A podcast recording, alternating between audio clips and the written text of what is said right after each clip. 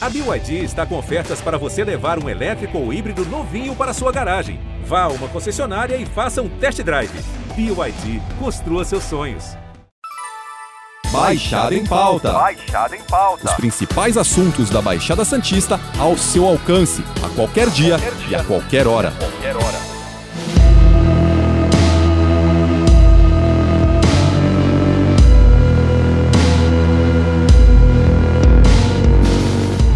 Há algum tempo a gente acompanha no G1 a incrível história do Michel Prado. Atualmente com 46 anos, ele é conhecido como Diabão de Praia Grande. Apesar do nome assustar um pouco de início, quem o conhece é unânime em falar que ele é um dos caras mais gente boa da cidade. A história e principalmente as transformações acabam impressionando. E para contar um pouco sobre todo esse processo, o Baixada em Pauta recebe hoje o próprio Michel.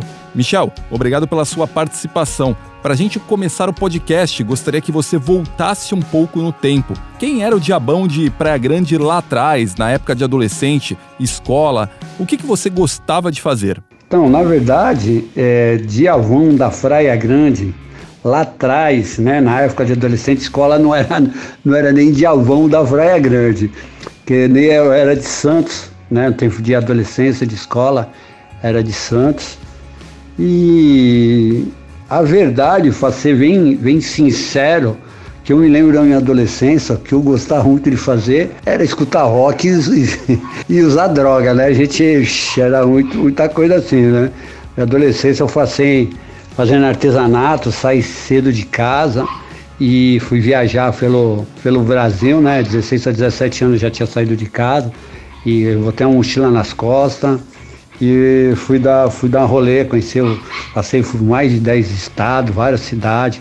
Eu falo que foi minha, minha grande faculdade, né? a faculdade da vida, né? Vi muita coisa, aprendi muita coisa, observei muita coisa.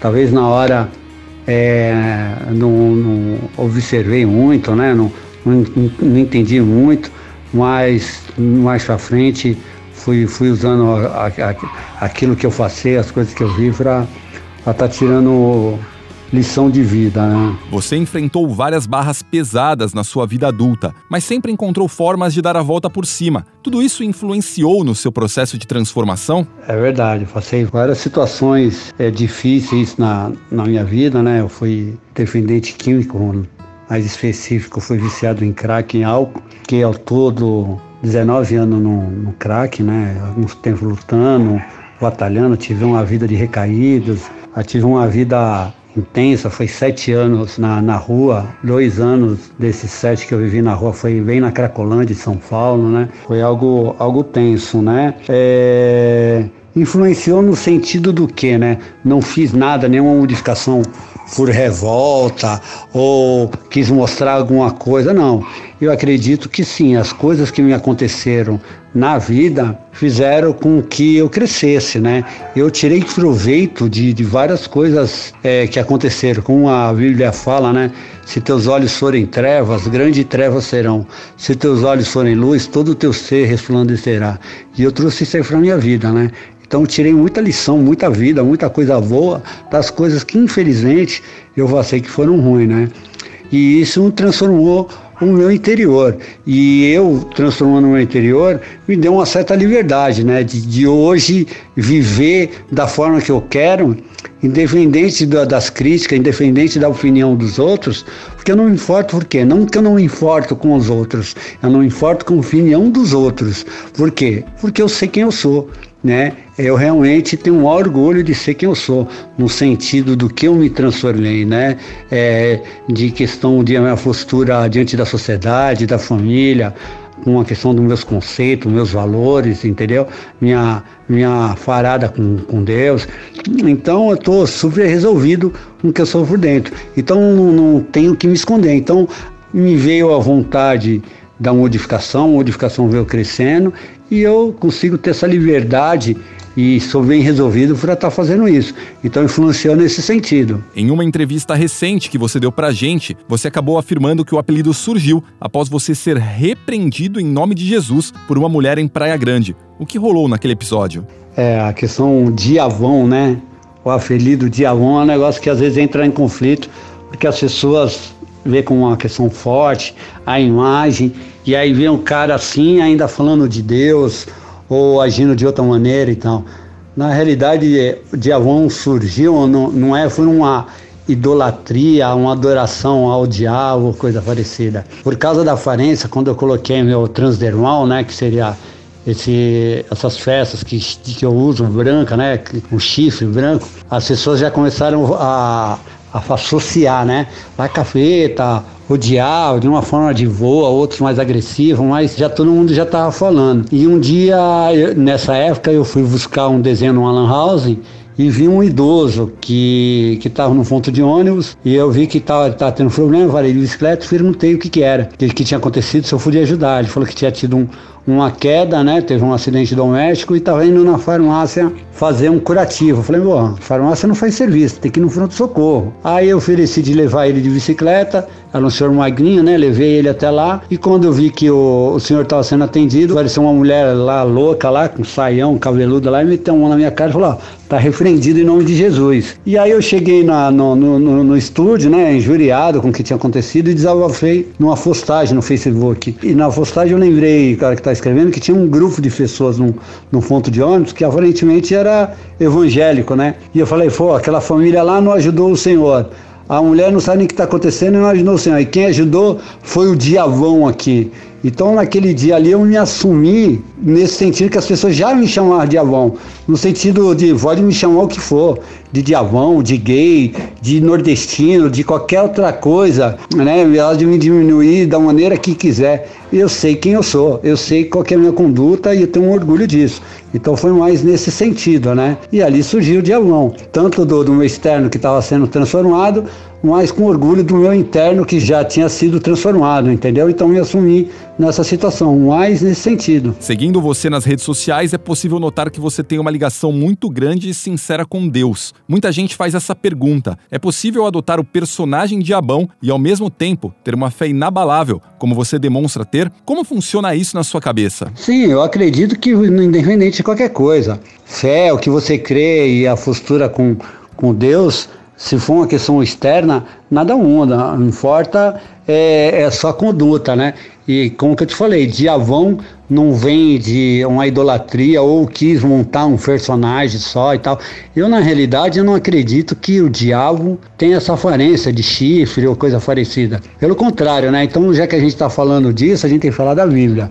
A única é, ligação que tem com chifre, se vai no livro de Apocalipse, é Jesus quando ele está no corpo de glória, a Bíblia fala ali dele com sete chifres, você está entendendo? Fala também de, de, de o diabo, né, Lúcifer, ele ser um arcanjo bonito e tal, lá em Gênesis, também fala de Jesus Cristo em Isaías, que a aparência dele é de uma raiz seca no deserto, que não habitava nenhuma formosura nele. Sendo direto, a Bíblia fala que Jesus Cristo era feio. Então, tudo assim, uma questão de aparência, de estética, isso daí não tem nada a ver com a realidade, né? Tem a ver com a religião, né? Com o sistema religioso.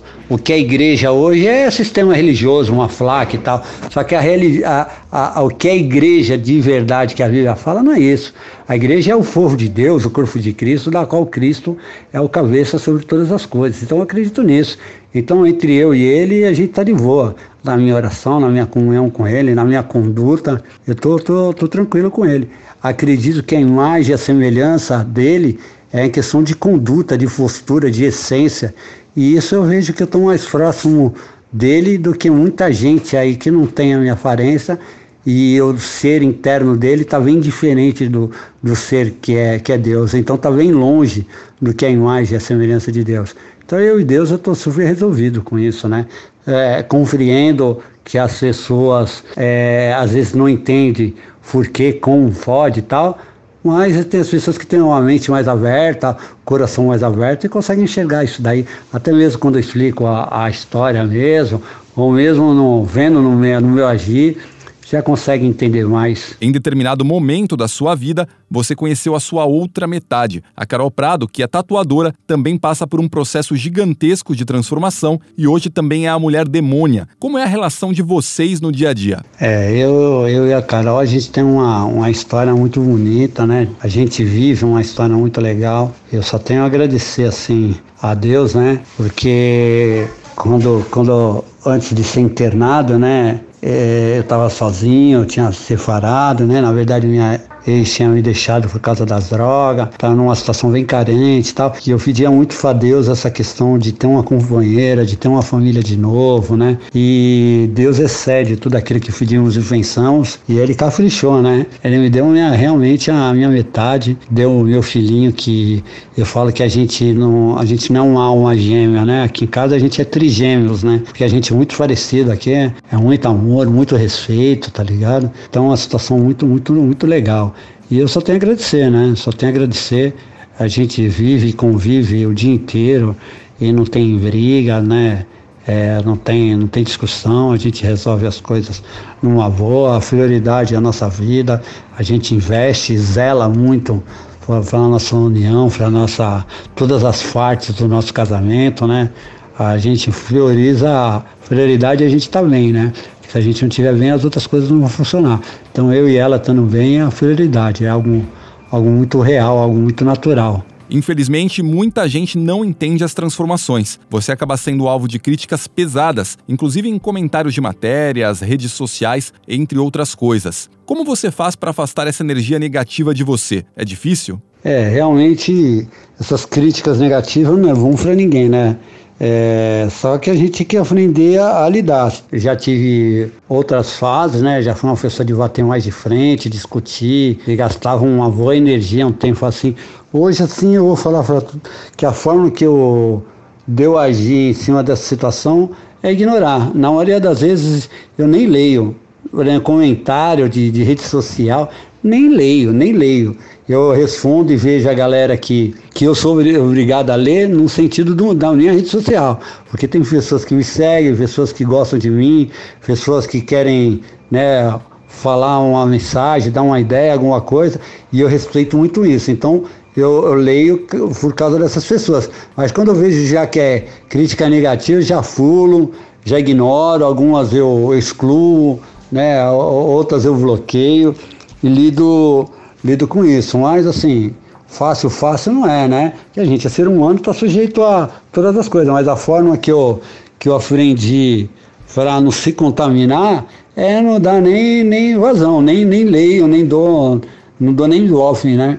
Justamente para me preservar, né? Porque senão vou esquentar a cabeça, vai ficar mal e vai debater, vai gastar energia e tem outros problemas reais, outras coisas que eu preciso estar tá, da minha atenção. Eu prefiro gastar com a minha família, eu prefiro gastar minhas energias com as pessoas que, que gostam de mim, que trocam ideia comigo, que quer uma atenção, que tem uma curiosidade, quer fazer uma pergunta, eu uso aí uma boa parte do meu dia para atender essa galera, porque é uma retribuição ao, ao, carinho que essas pessoas têm por mim, né? Eu lido mais assim. Você passou por uma barra recentemente e precisou passar por um procedimento cirúrgico. Já está tudo bem? Muita gente achou incrível, tanto que a sua esposa, Carol, se dedicou nas redes sociais para conseguir fundos que ajudassem em todo o processo da cirurgia e também da recuperação. Você se sentiu abraçado pela população? Sim, foi uma barra muito grande mesmo, né?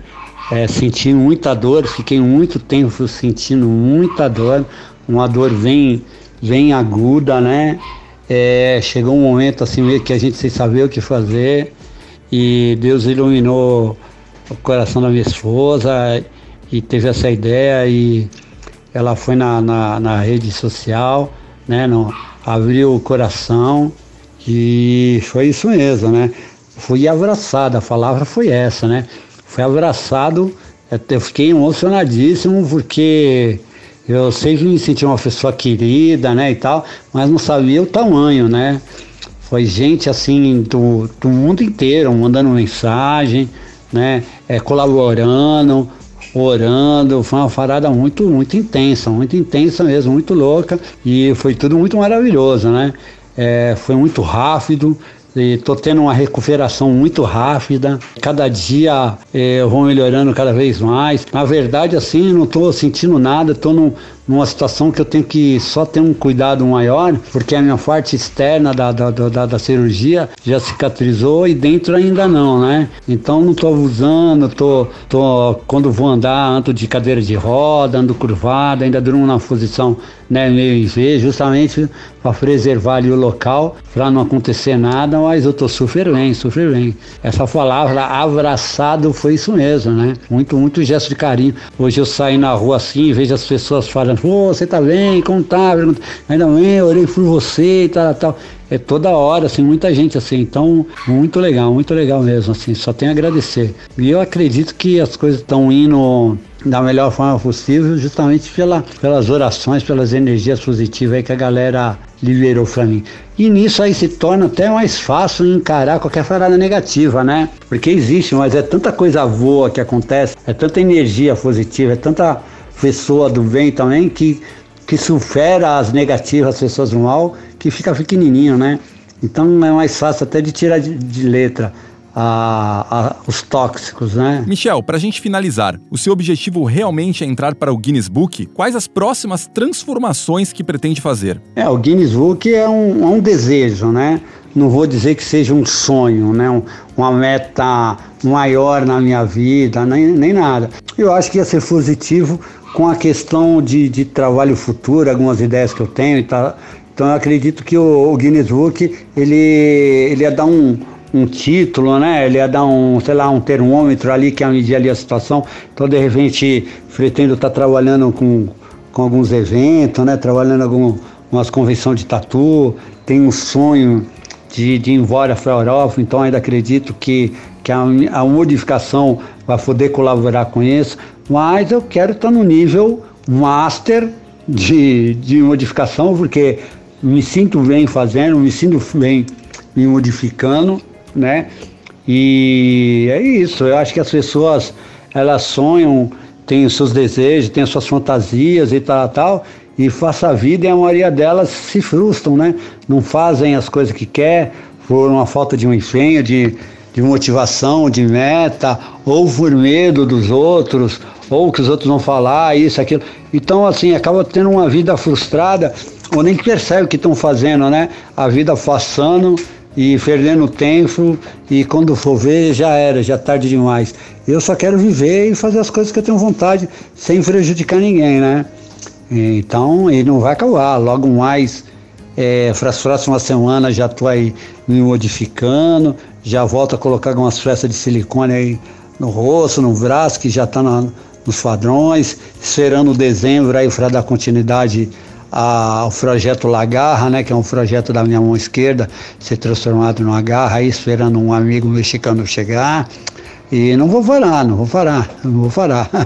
Enquanto estiver respirando, estou modificando. Michel, obrigado pela sua participação no Baixada em Pauta. Na semana que vem a gente volta com outro papo com outro convidado. Lembrando que esse podcast está disponível no G1, Apple Podcast, Spotify, Deezer, Google Podcast Castbox. Nos aplicativos existe a opção para você assinar esse podcast e receber um aviso sempre que um novo fica disponível. Eu sou Alexandre Lopes e encerro o Baixada em Pauta por aqui. Até a próxima. Tchau. Baixada em Pauta. Baixada em Pauta. Os principais assuntos da Baixada Santista ao seu alcance, a qualquer dia, qualquer dia. e a qualquer hora. Qualquer hora.